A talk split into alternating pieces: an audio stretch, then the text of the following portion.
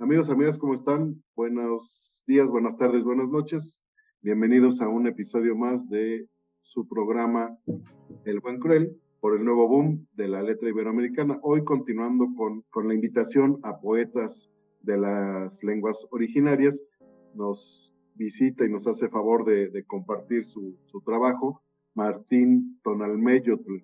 Martín Jacinto Mesa nació en Atzacualoya, Chilapa, Guerrero, México en 1983. Es licenciado en literatura hispanoamericana, maestro en lingüista indoamericana y está doctorando en la Benemérita Universidad Autónoma de Puebla, además de ser campesino, poeta, traductor, locutor y articulista. Sus poemas han sido incluidas en varias antologías y publicados en revistas de México y el extranjero.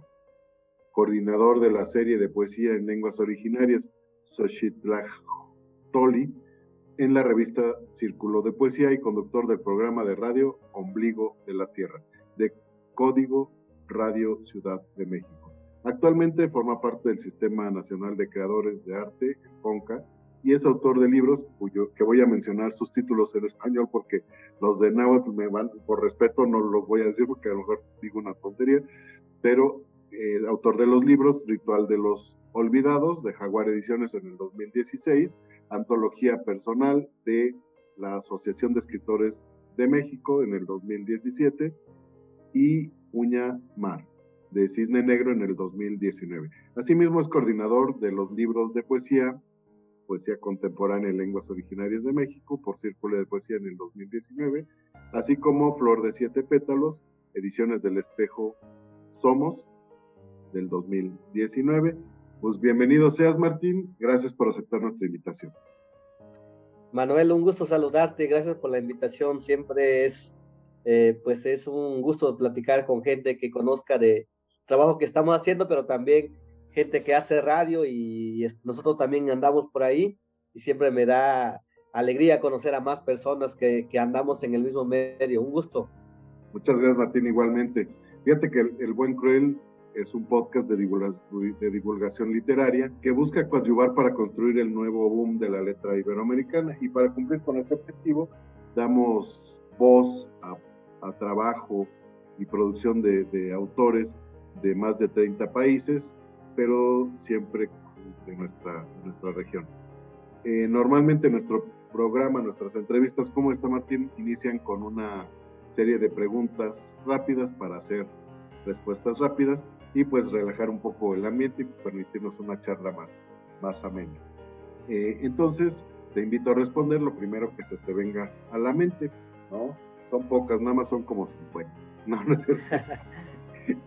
bueno, la primera de ellas es Atzacoaloya. Eh, pues este pueblo donde se cierra el agua.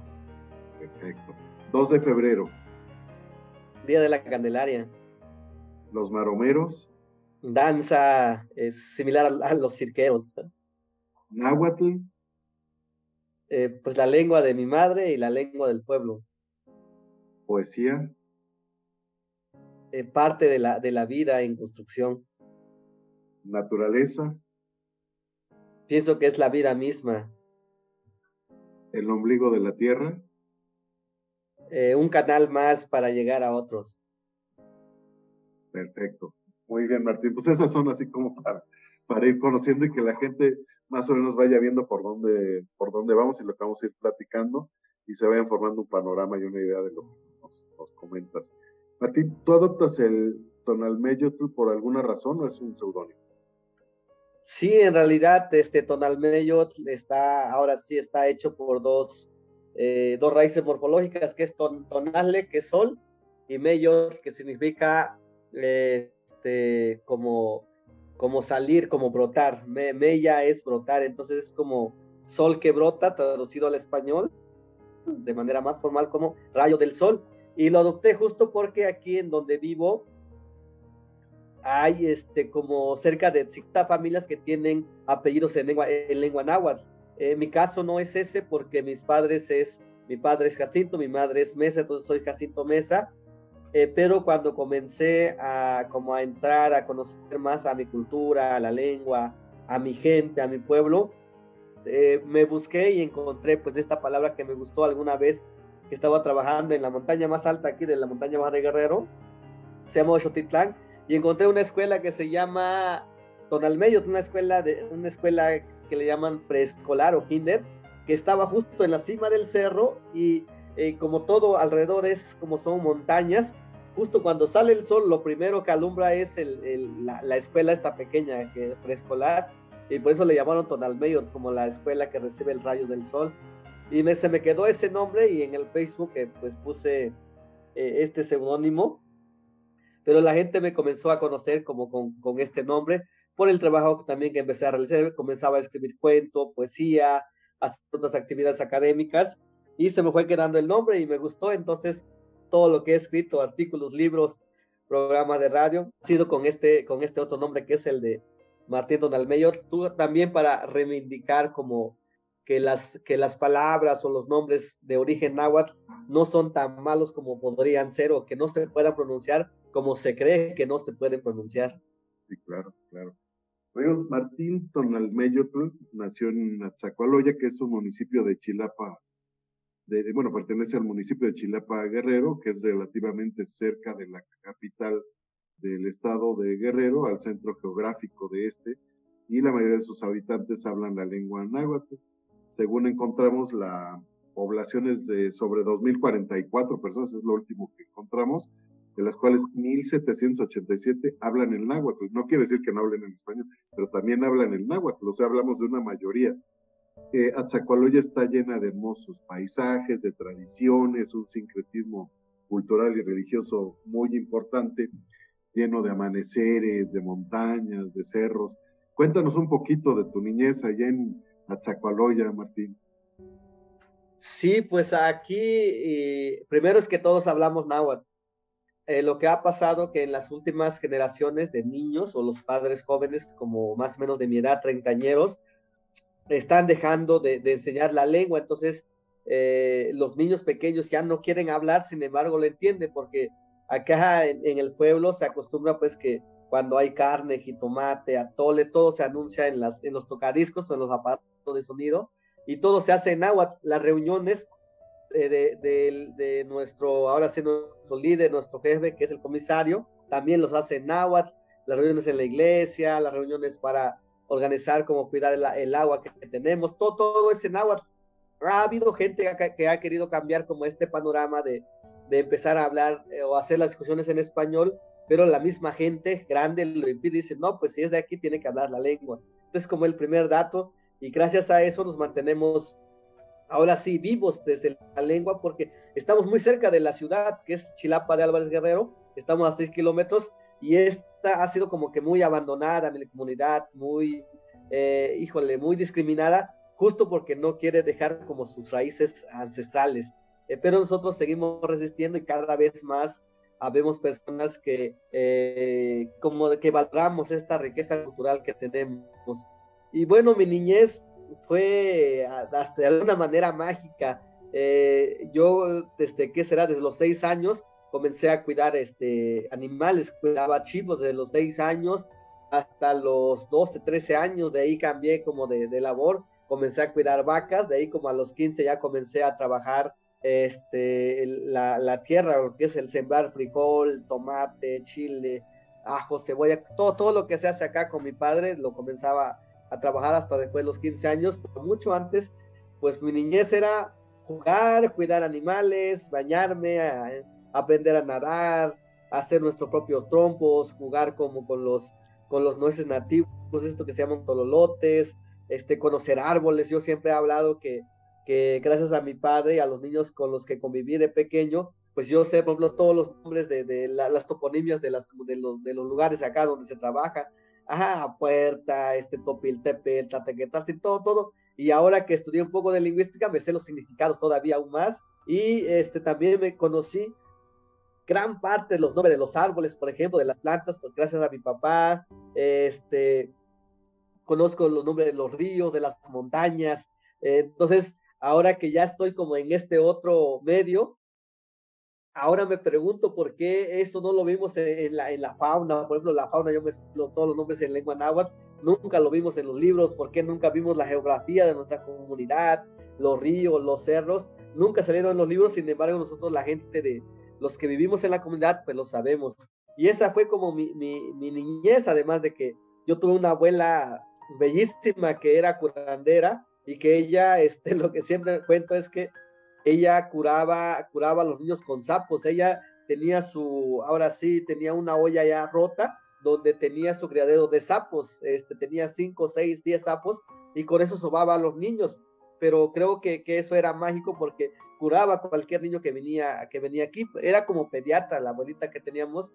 Y, este, y eso era como el único lugar donde te pueden sobar con sapo, por supuesto que los niños se asustaban, pero ella era muy buena. Además de que la abuela fue la última, la última personaje eh, que tuvo un nombramiento que se llama Tepe, y Tepe se le llamaba a las personas que se dedicaban a hacer ollas de barro, pero gigantes, así gigantes, como para el pozole, como para la mayordomía, para darle comer a todo el pueblo. E, ella es la única que, de, la, de, la, de su generación fue la última que hacía como, como ese trabajo y aparte pues hacía comales, ollas, vasos, todo eso lo, lo podía hacer y mi madre también a, este, aprendió a hacer eso, incluso aquí me acuerdo que todas las vecinas que viven por acá, eh, en donde mi comunidad, donde ahora estoy viviendo, todas, todas hacían este, comales y, este, ollas de barro. Ahora ya, ya dejaron de hacer ese trabajo, pero toda la gente lo sabía hacer. Y por supuesto, aquí vivimos con, con tortillas hechas a mano, comemos lo que sembramos como el maíz, el frijol, los rábanos, el cilantro, todo es como de manera más, más natural y eso nos gusta mucho porque de repente nos ayuda en el cuidado de la alimentación y yo creo que por eso no nos enfermamos tan. Pero mi niñez ha sido esa, a, mi niñez es conocer, digo, mojarme con la lluvia, andar descalzo, tener sombrero, tener guaraches para todo el año, hacer mi propia coa, este, era, era todo, todo crear. Yo, yo, me acuerdo algo bien importante, a lo mejor es que yo nunca tuve un juguete de plástico, jamás, de, de niño jamás tuve un juguete, si es que uno que lo encontré allí en la, en la basura, pero jamás, pero pues hacía yo, me, tenía mi chirrión, tenía mis, tenía mis trompos, tenía mis canicas, tenía otros juguetes que nosotros lo hacíamos con nuestras propias manos, estos zapotes verdes, les cortábamos la, la, como las partes y quedaban como llantas de tractor gigantes. Cada cosa que hacíamos o toritos de, de, cañuela, toros de barro, de todo hacíamos cuando éramos niños y yo creo que eso nos, nos motivaba como a crear porque no teníamos con qué, entonces teníamos que inventar nuestros propios juguetes. Fíjate qué hermoso.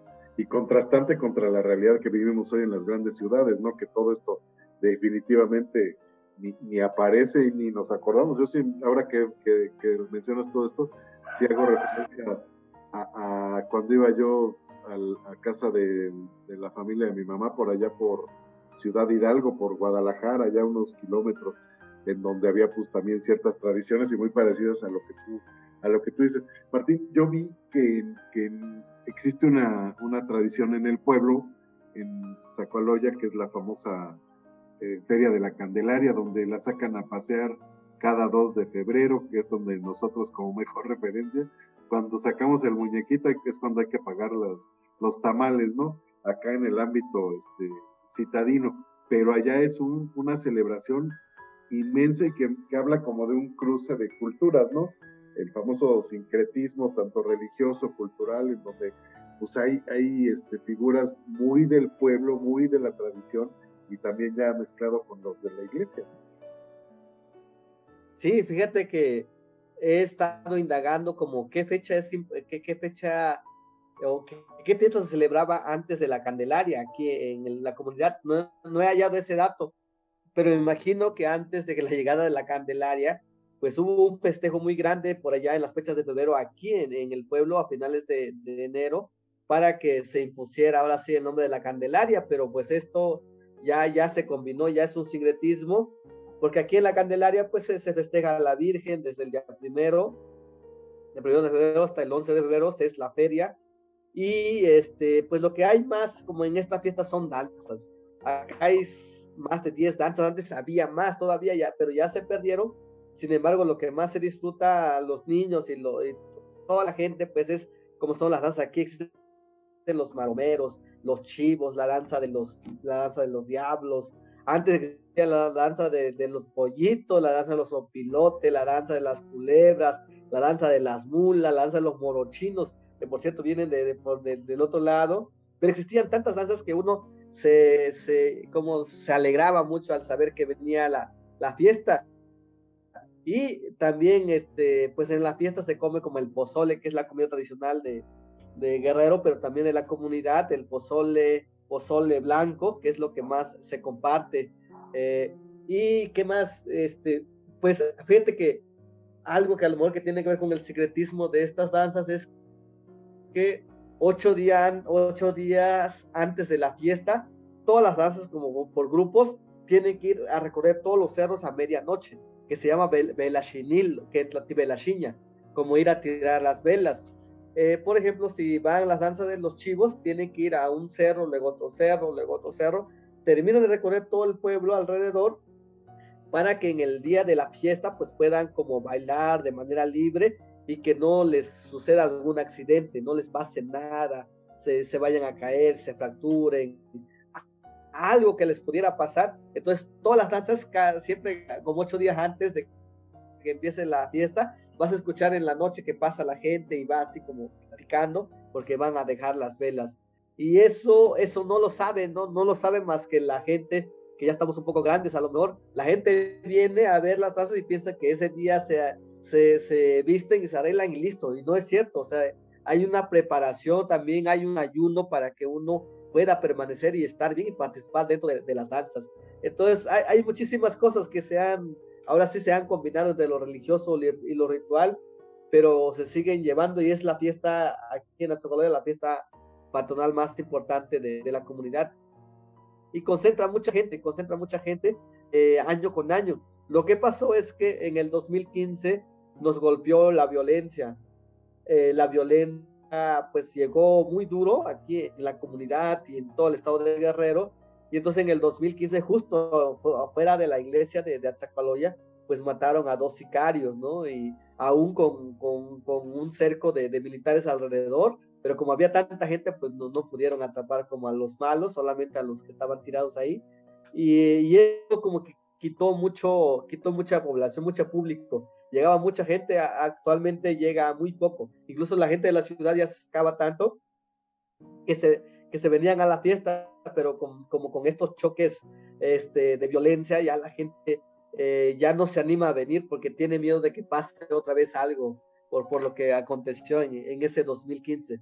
Pero de ahí, desde que yo tengo conocimiento hace 30, 40 años, que ya siempre ha habido fiesta, y bueno, era mucho mejor, ahora es cada vez menos, pero se, se sigue haciendo y yo creo que se seguirá haciendo. Fíjate que según lo que más o menos leí, y creo que incluso en un artículo o una publicación tuya, que la celebración tiene cientos de años, o sea, no es de aquí, de ayer ni de antier, que es una, una, una celebración, digamos, centenaria. Y sí, la violencia ha venido a ser como un, catalizador, ¿no? incluso de la misma poesía, del mismo arte, de la expresión de las lenguas originarias. Yo aparte del trabajo tuyo he leído el de Uber y el de muchos compañeros de allá del sur, de Chiapas en general, de la misma Sierra de Guerrero, que tienen este tipo de catalizadores, más la pobreza, más la opresión, más la discriminación, pero también hay otra parte muy, muy optimista en donde pues pretenden como encontrar caminos para formarse y hacerte, hacerse fuertes. Ya creo yo, es, hay un movimiento muy fuerte de, lenguas originarias en todo el país, con personas como tú que lo están propiciando. Pues digo, ya tener un programa de radio ya en donde estás hablando de todo esto, pues imagínate más todos los compañeros. Martín, una pregunta. O sea, la lengua que tú comienzas eh, cuando naces, cuando te enseñan a hablar, es el náhuatl, esa es la nativa, o la adoptaste, empezaste con el español y después en náhuatl? No, fue totalmente en náhuatl. en realidad, eh, la primera lengua que ahora sí que aprendí fue el náhuatl y mi madre, eh, bueno, los, todos, mi papá y mi, mamá siempre nos hablaron en, este, en náhuatl. Eh, mi, por ejemplo, mi, mi, abuelo, mi abuelo materno, era el único que sabía leer y escribir y, y él sí les enseñó a sus hijos a cómo hablar en español. Incluso a mi madre le hablaron en español, no, del, no al 100%, pero sí ella aprendió al español desde pequeña y mi padre lo, casi obligaba a mi madre a que nos hablara en español, pero mi madre es muy resistente hasta ahora y dijo, no, dice, no, ellos van a aprender el español después, yo les quiero enseñar bien que hablen el náhuatl, dice mi lengua, eh, la lengua de mi pueblo. Y gracias a ella todos nos, no, no todos nos habló eh, en náhuatl y cuando éramos pequeños hasta hasta lo sentíamos como llegamos a odiarla porque queríamos que nos enseñara español y pensábamos que era como celosa con, con, la segunda lengua, pero no fue así, gracias a ella aprendimos a hablar muy bien el náhuatl. Yo me acuerdo que aprendí el español hasta después de que entré a la escuela y yo entré a la escuela a los ocho años, el primer año de primaria, a los ocho, y terminé aprendiendo el, el, el español casi a los 15 años. Era muy difícil como aprenderlo sabía algunas palabras como, televisión, como barache, como zapato, pero no sabía formar una oración. Entonces hasta muy después, como fue cuando ahora aprendí un poco el, el español por la escuela, donde pues uno estaba obligado a hablar en una lengua que no conoce o que no sabe, pero lo tenía que hacer, porque si no, pues era castigo, y si no, pues reprobaba también en la escuela. Pero sí, lo aprendí muy tarde, muy tarde. Incluso yo no había leído, viene como un poco la, de mi historia también de que yo no había leído, yo comencé a leer hasta después de los 20 años y comencé a estudiar mi propia lengua, la lengua náhuatl, hasta después de los 20 años, será como a los 21, 22, 23, comencé a interesarme en aprender a escribir mi propia lengua y a, veces me, me, da risa porque comencé muy tarde y ahora me dicen, o que yo mismo enseñe la lengua náhuatl a los maestros bilingües, me contratan para darles clases de gramática básica y cuando yo no lo sabía, cuando yo no, no, nunca fui a una escuela bilingüe, sino que toda mi formación fue en una escuela monolingüe en español. Pero bueno, hemos aprendido y todavía seguimos aprendiendo mucho. Pues ya tenemos muchos elementos, o sea, ya de de todo lo que fue el pasado, de cómo es, cómo es el pueblo, de todas tus raíces, de, de, esta, la maravillosa historia de tu, de tu abuelita que era curandé, todo esto está, está maravilloso. Y esto, ahora nos dices que a los 20 comienzas a, con lo, estudiar tu, tu propia lengua, pero cuando te decides, es una vocación, cuando decides comenzar a escribir eh, pues, poesía, perdón, no sé si escribas algún otro tipo de, de género, pero ¿cómo es que te decides cuándo empiezas y o hay algún motivo especial para que hayas comenzado a escribir? No, más bien el querer escribir. Eh, yo me acuerdo que de en toda como en, en todo mi niñez siempre acompañé a mi padre, ¿no? A, a todos lados, al campo, al trabajo y él siempre me contaba historias. Entonces yo como comencé a formarme como con historias orales o con cuentos orales y me sabía muchas historias, pero sentía que ya no me cabía en la cabeza entonces era como querer comenzar a escribirlos. Y cuando estudié literatura, eh, encontré pues como varios cursos, varios talleres de cuento, más de cuento que de poesía. Eh, me busqué algunos amigos que escribían y comencé a escribir con ellos, pero yo siempre que escribía contaba mis relatos orales, orales que me contaba mi padre, queriéndolos hacer cuento, pero pues esos nunca copiaron como en la mente de, de, de, de, estos compañeros, que ellos tenían como la mente más occidental de un momento con cierta cultura, con ciertos personajes, con cierta medida, y yo tenía como cosas más de relatos orales. Eh, la poesía a mí siempre me da, me daba un poco de miedo porque pues en la escuela te hacen leer a, a, a este Octavio Paz, te hacen leer a Juan de Dios Pesa, a Quevedo, y entonces yo a ellos no les entendía qué es lo que, que, era la poesía, porque lo sentía muy difícil. Además, el lenguaje que ellos han usado como dentro de la poesía, para mí era eh, pues muy elevado, no les entendía en realidad, no, no sentía que me pudieran transmitir algo porque pues estaban hablando en otro lenguaje. La poesía lo encontré hasta muy después cuando alguna vez estaba en Puebla, me invitaron unos amigos a escribir un poema, pero como sin, sin formato, en formato libre, como yo quisiera, desde la lengua náhuatl. Y, y, comencé a, este, a, a, escribir algunos, como decía yo, algunos pensamientos desde la lengua náhuatl eh, escribí varios, después resultaron que esos eran como eh, elementos que, que, estaban, que se estaban buscando dentro de la poesía, y eso que escribí se convirtió en poesía. Y ya de ahí como que le hallé el hilo, comencé a escribir lo que yo pensaba, lo que yo podía decir desde la palabra, desde la, palabra, desde la lengua náhuatl, y eso se fue convirtiendo como en la poesía, y para formarme, eh, pues ahora sí comencé a leer todo lo que tenía que ver con poesía. Ahora mi, mi mis, mis libreros están llenos de libros de poesía cuando antes tenía más cuento y novela y me dedicaba más al cuento, al cuento, y actualmente me dedico más a la, a la, a la poesía. Fíjate qué hermoso. Sí, la poesía la verdad es que es como cautivadora, como así como el, el, frasco de las especies, ¿verdad? Cuando, cuando sale uno. Martín, yo he leído artículos, he leído crónicas, poemas tuyos, donde encuentro que si bien no hay una recurrencia, sí hay la presencia de un abanico de sensaciones, de sentimientos, la nostalgia, la cotidianidad, eh, la leyenda, la fantasía, hasta elementos incluso surrealistas, si me permites, eh, las costumbres, eh, hasta elementos religiosos. Tengo dos preguntas, pero no las puedo así como dividir. Primero, ¿cómo es tu proceso creativo? ¿Surge de manera espontánea? Y segundo, ¿qué pretendes decir a, tu, a tus lectores? ¿Es un mensaje en general o en cada pieza, en cada poema, pretendes contarnos algo para hacer un mensaje global? ¿O es parte de una idea que vas este, como desarrollando hasta completar una colección? Sí, bueno, la primera es que yo escribo solamente cuando me llega de repente alguna idea que tengo que, escribir. Eh, veo problemas, escucho, me llegan algunas cosas y yo los, los relato a la hora que sea en la noche, en la mañana o cuando tengo espacio como que de silencio. A mí me gusta mucho el silencio para escribir, necesito mucho silencio, que esté todo así como, como bien para que yo pueda escribir y es cuando escribo. Y eso lo puedo hacer como a la hora que sea. A veces lo he hecho en el celular y cuento una historia.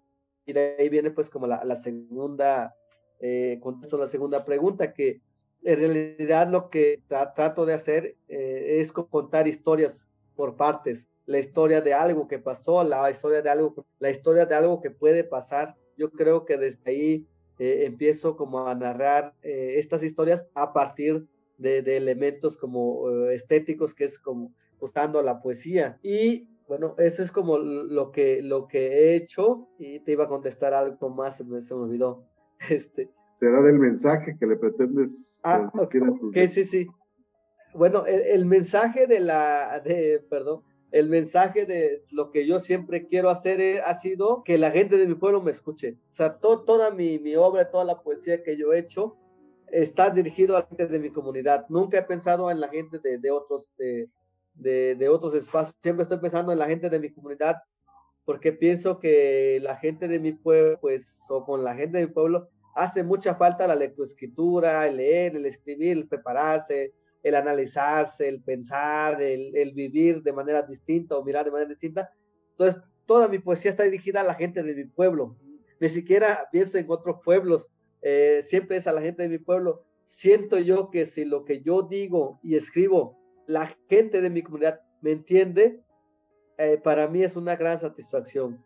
Pero si lo que digo y escribo desde la lengua náhuatl, mi gente no me entiende y piensa que es como un adorno artesanal, un adorno folclórico, entonces para mí eso no está resultando como que fuese la poesía. Para mí la poesía eh, es aquel lenguaje del, del, pueblo, aquel lenguaje cotidiano que se transmite, que puede escuchar, que lo puede escuchar un niño, un señor, una, una, una señora, y que lo pueda digerir, que lo pueda pensar, pero también que lo pueda enseñar, o que pueda ella recrear aún más como estas historias, estas palabras. Entonces siempre mi, mi palabra está dirigida a la gente de mi comunidad.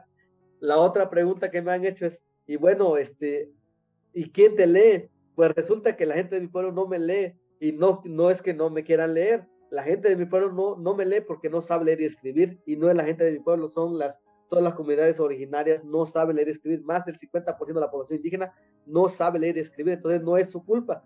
Pero pienso que algún día los niños van a, van a aprender a leer y a escribir y yo creo que este material que estoy generando, que estoy haciendo desde el formato poético, pienso que lo van a poder digerir, entender, leer, analizar, compartirlo sobre todo. Fíjate que tú escribes para, para tu comunidad, para tu pueblo, y resulta que quienes lo escuchan y lo leen somos personas que estamos en la ciudad y que añoramos muchas veces toda esta parte y que se nos hace tan romántica y distante y etcétera, pero que son nuestros propios raíces. Te comentaba hace rato que un grupo de amigos peruanos nos decían que cómo podíamos hacer para incluir a, a la literatura y la letra en lenguas originarias en la, literatura mexicana. No, es que no es que los tengamos que incluir nosotros, o sea, es parte de todo esto, pero es nuestro, nuestro origen, entonces tenemos que partir de ahí, ¿no? Se presta un ahí como un debate este, medio filosófico, hasta a veces este, raro, pero pues como que no, no, no viene, pero la verdad es que eh, todo lo que, o toda esta mezcla de elementos que ustedes como poetas este, en lenguas originarias nos, nos van proponiendo, la verdad es que nos van este, haciendo conocer mucho, volver a sentir y palpar cómo están y qué es lo que está latiendo los, los pueblos. Martín, ¿tú te sientes más cómodo escribiendo la poesía? O este, porque veo que también tienes artículos, también tienes crónicas, la poesía es tu, digamos, como tu campo de expresión. Pues este, yo he realizado como un poco de, ahora sí, este, he hecho un poco de cuento, un poco de crónica, un poco de, de artículos de análisis personal, pero lo que he visto es que la poesía es como el, el, género que me ha abierto muchas puertas. La poesía también es el que me ha dado como un nombre de, de escritor, un nombre de, de, persona, pues que se pueda, ahora sí se pueda reunir con otros pensadores, con otras personas. Yo creo que es, eso me, me ha dado la poesía, pero yo creo que más que la poesía, eh, a mí me ha dado eso la, la, lengua que yo hablo, la lengua que yo hablo y defiendo y por supuesto que, que lo analizo también y lo enseño. Yo creo que son como estos dos elementos, la, la lengua, que es como la, lo que tengo de, como de primera, primera semilla, y la poesía es lo que en realidad ha dado como a conocer, pues, las fotos que se han expandido en el Facebook y en, otros, en otras redes sociales, es gracias a la poesía, pero también hago otras cosas. Ahora te, contaba, hago un poco de radio, también estoy este, haciendo pues eh, este, estudiando también, ya ahora en el posgrado, eh, hago otras cosas, pero la poesía siempre es el que me, me ha alientado y me ha dado como a conocer en, en varios espacios culturales. Claro. Martín, con todo esto que nos, nos comentas, este, ya sabemos la base, pero ahora, ¿cómo es todo este, este andar? ¿Cómo te abres espacio en este mundo literario de las lenguas indígenas, donde has abarcado, como tú mismo lo dices, ¿no? Muchos ámbitos de la cultura, como ser locutor, cronista, poeta, traductor, articulista, y, e incluso a nivel internacional. O bueno, te cambio la pregunta, ¿cómo fue el camino de Atzacoaloya a la internacionalización de tus creaciones literarias? pues algo que yo he analizado y que siempre como que debemos de cuidar la gente que provenimos de un pueblo es que tengamos como muy, bien eh, cimentado, bien parado una cosa que, que, se ha perdido y que está ahora sí este, revolcándose, revolcándose en los suelos es la identidad. Yo creo que una vez que yo tuve identidad, este, conocí muchas cosas y, esto también me abrió muchas cosas la identidad es lo que más nos ha quitado con esto del racismo, clasicismo y demás cosas, ¿no? Que de discriminación que han hecho hacia nuestra gente, hacia nuestros pueblos. Creo que lo que hemos pedido es como este, esta otra alma que, que no tenemos, que es la identidad. Yo creo que yo tengo un poco de identidad o tengo identidad como que muy, muy fija y eso me ha llevado a otros lugares y eso también me ha salvado de, de los golpes que vienen de los demás. Siempre creo que es como mi escudo a mí me salvo porque a mí no me afecta, porque soy un ser pensante que puedo hacer más, que puedo llegar a más y que además este, valoro mucho como el, eh, el, caminar de mi pueblo. Pienso que cuando una persona está muy identificada con una comunidad que conoce, que colabora, que trabaja en el pueblo y que es parte del pueblo, creo que es muy difícil que le puedan, como que lo puedan tumbar o que le puedan cortar sus alas o los pies.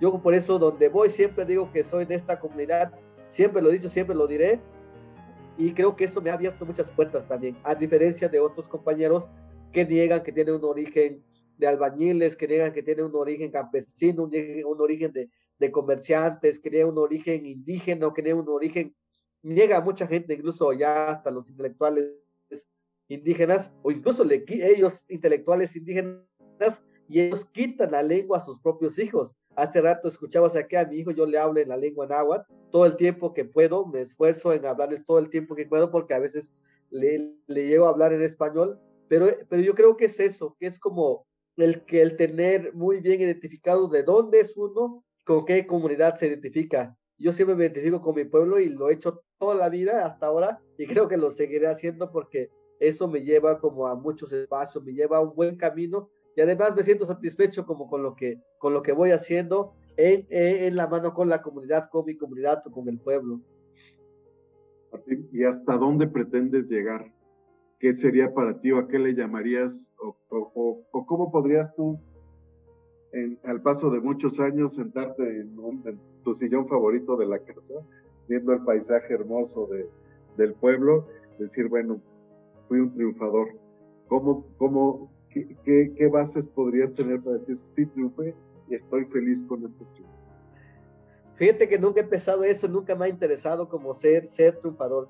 Eh, alguna vez cuando era a lo mejor muy pequeño, adolescente, sí quería como ser alguien, que sea reconocido, pero una vez como que, que encontré este, este, este otro medio que son las letras, que es como el medio para pensar y crear, abandoné todo eso y ahora pienso que todo lo que he hecho hasta este momento es, es suficiente y nunca me voy a repetir de lo que hago hasta, hasta el día que yo viva. Entonces, eh, yo he hecho muchas cosas, trabajo con niños, ayudo cada que puedo, colaboro en la comunidad, ayudo a mis padres, doy servicio en la comunidad, ahora estoy dando servicio en la comunidad, o sea, todo lo que algún, a muchos yo lo hago, yo lo hago porque también siento que es un compromiso que tengo. Y ese compromiso también me lleva a otros nuevos espacios, a otros nuevos compromisos, pero yo no quiero en realidad llegar a ser nadie, solamente eh, en, las letras quiero ser un poco como, te digo que yo he jugado más el papel de difusor de las literaturas en lenguas mexicanas y creo que mucha gente me conoce más como, como difusor y no como poeta, muy pocos como poeta, pero más como difusor. En el pueblo me conoce más como persona, como persona que estudia, pero que también es parte de la comunidad porque trabaja en la comunidad. Eh, eh, porque, ¿Por qué? Porque son dos medios distintos. Allá es tener un grado, tener un nombre de poeta, de escritor, de pensador. Aquí en el pueblo no, en el pueblo es trabajar con la comunidad, hacer el tequio, eh, formar parte de la, de la gente que organiza o que trabaja o que ayuda. Y aquí se gana el respeto distinto. Entonces, lo que yo siempre he, ahora sí, he aprendido de mi padre, de mi abuelo, es que cuando uno aprende a ser respetuoso con los demás, con la gente, con la naturaleza, con los demás, uno también se gana el respeto. Yo creo que es eso lo que a lo mejor he buscado sin que lo, sin que lo sepa o sin que tenga ese nombre. Y yo creo que he, ganado mucha gente y lo que más valoro dentro de este camino de letras son las amistades, las amistades que, que he construido durante la vida que, que, llevo viviendo hasta ahora. Y no quiero alcanzar a más, no, no me interesa en realidad pero el trabajo, el trabajo que realizo siempre lo estoy haciendo, toda la vida lo estoy haciendo, con mi hijo, con mi familia, con las letras, con la escuela, lo estoy haciendo. No sé para qué vaya a servir, pero yo creo que algo, algo sirve porque llega mucha gente que te lee, llega mucha gente que te pregunta cosas y dice, y te da ánimo de, que ellos también quieran seguir, que quieran tomar este otro camino que no es el de ser sicario, que no es el de ser comerciante, que no es el de a lo mejor ser campesino o ser campesino y ser poeta, no sé, eso a mí me alegra mucho, como la enseñanza que uno va dejando en el camino. Claro, por supuesto, y es que es otra, otra perspectiva, es otra, otro punto de vista, eh, y no porque estemos en la ciudad o estemos allá en, el pueblo, simplemente que, muchas veces nos vemos y, nos hacemos a la idea cuando, cuando nos cambiamos de una sociedad a otra, o sea, me refiero la sociedad de, de tu cultura, de tu de tu pueblo, de, tu, de, donde estás, contra una ciudad grande como Puebla, como Querétaro, como Ciudad de México, como Toluca, en donde ya la competencia es diferente, ¿no? Y nos vamos metiendo a que, no, pues yo tengo que tener el carrazo y tengo que tener el título y tengo que ser casi casi el Gabriel García Márquez mexicano o el nuevo Octavio Paso, como le quiera llamar. Entonces se van haciendo de corcholata nuestros, nuestras metas, ¿no? Siendo que lo que más nos debe de importar es pues tú yo veo y me da mucho gusto y te felicito, no lo digo por guayabazo, que le hables a tu hijo, que de ahí llega, se asoma, que te abraza y que tú le estés hablando en, el náhuatl, porque estoy seguro que estás transmitiéndole, sin decirle nada, le estás transmitiendo una parte de, la cultura y él seguro la va a llevar orgulloso, así como tú lo, lo haces. Martín, nosotros pugnamos en, nuestro podcast y nuestro eslogan es por el nuevo boom de la letra iberoamericana, pugnamos por la idea de que la cultura mexicana, si bien puede ser producida en distintas lenguas, en formatos, formas, estilos, narrativas, es una sola, pero con muchos matices.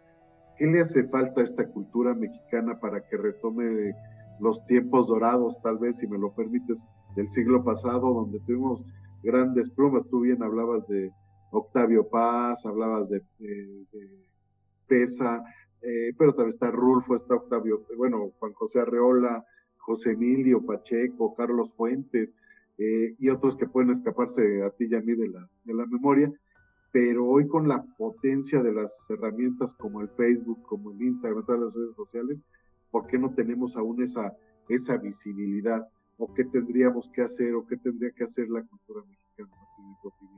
Algo que como toda la población mexicana o la gran mayoría de la población mexicana es quitarse la máscara del racismo. El racismo nos ha dividido, nos ha golpeado, nos ha caracterizado como seres distintos, seres menos pensantes, seres más poderosos, seres más ricos, más, más pobres, eh, no sé, yo creo que eso es lo que nos ha faltado.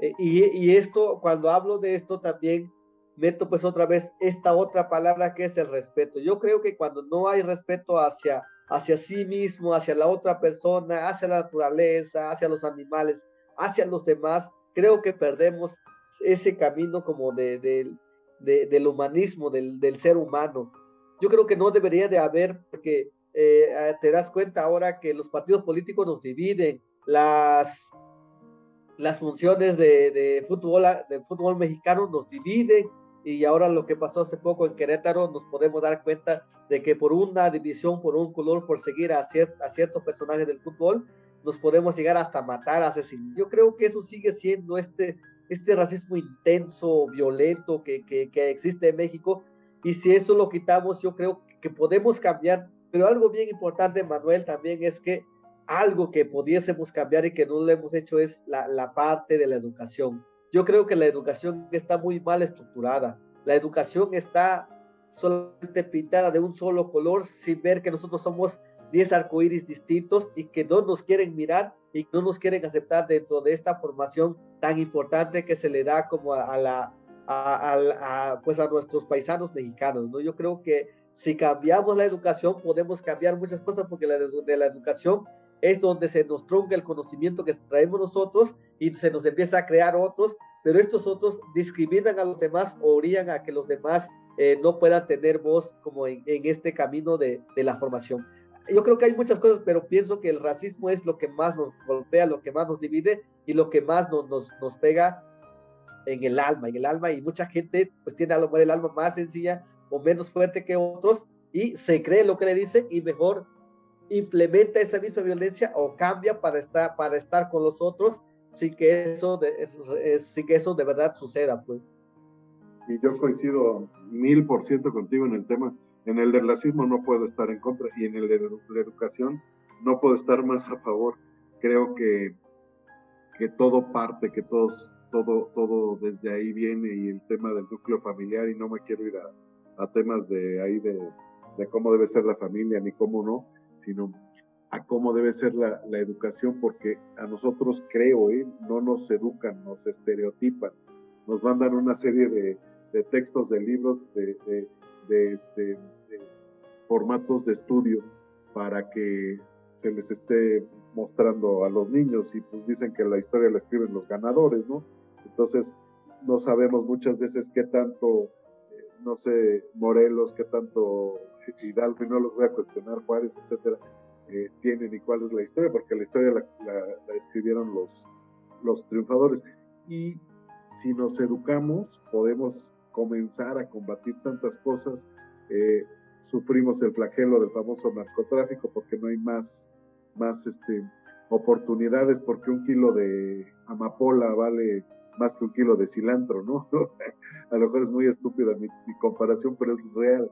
Entonces, mucha gente prefiere eso y eso es para envenenar a la propia gente que está en la ciudad tratando de buscar este tipo de satisfactores que nunca encuentra y que nada más le hace fugarse de una realidad que jamás va a encontrar, ¿no? es, es un, un, tema complejo, pero sí nos da mucha luz los dos, los dos puntos que tú nos dices. Bueno, amigos, queremos hacerles una muy, muy atenta invitación a un viaje hermoso que ya escucharon y que nos propone Martín Tonalmello.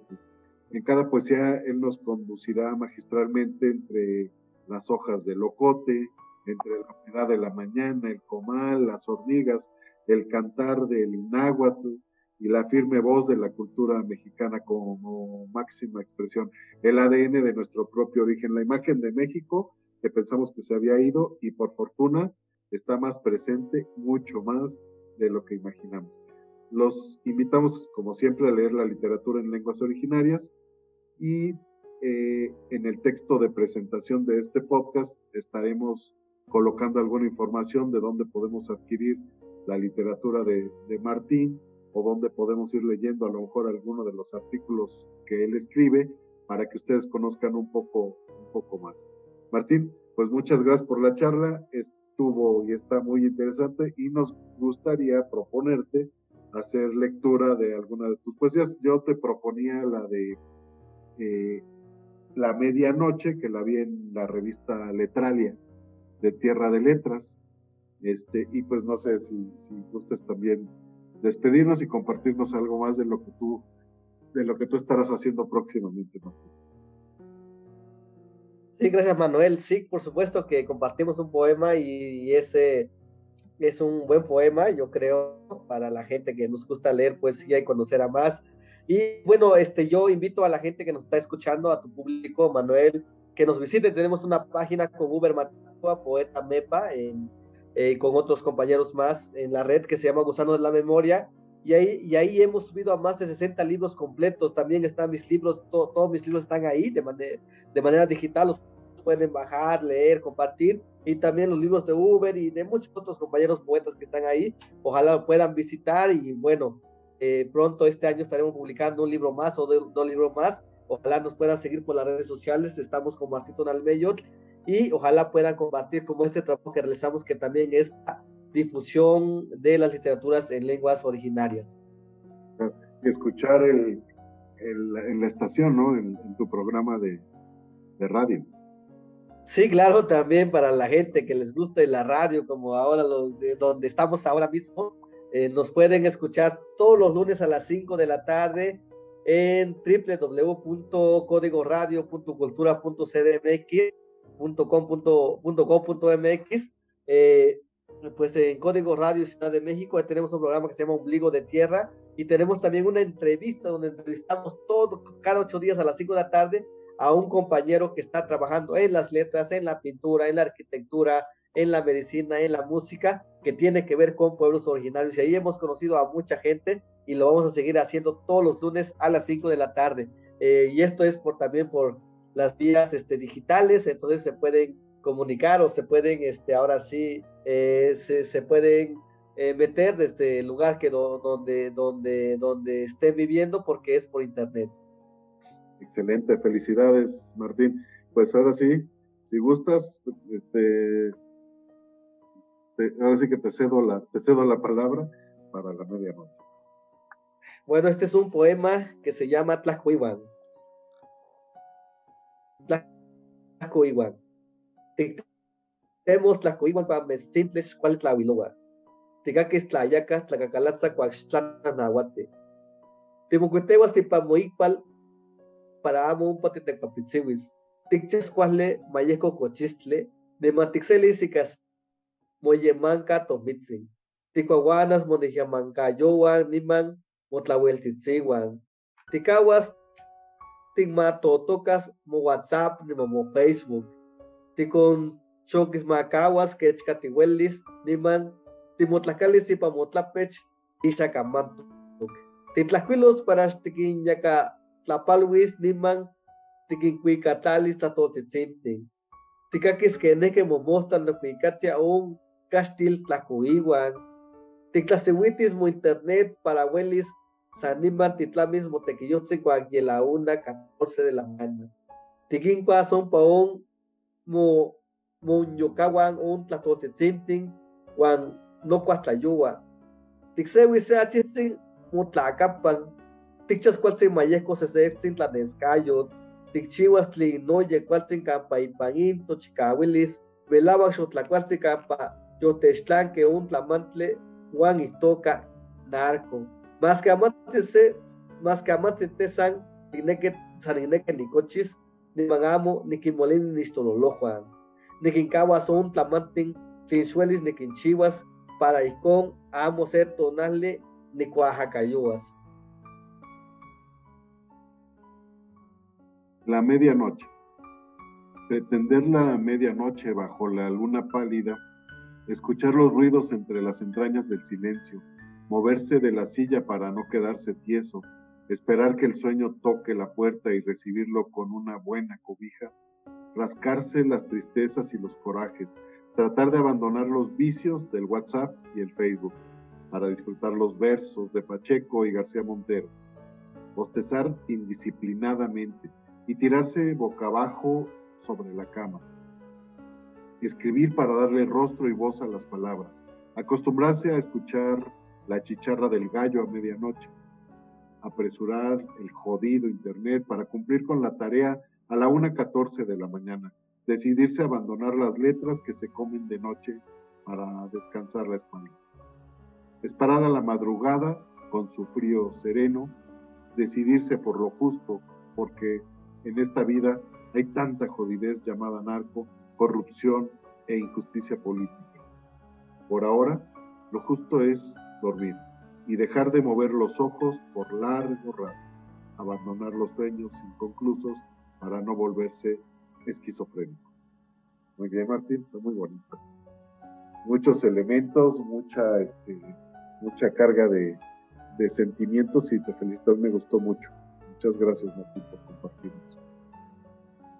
Gracias, Manuel, por, bueno, por esta cita y por esta charla que, que nos convocas y un gusto siempre saludarte y saludar a todo tu público que nos está escuchando.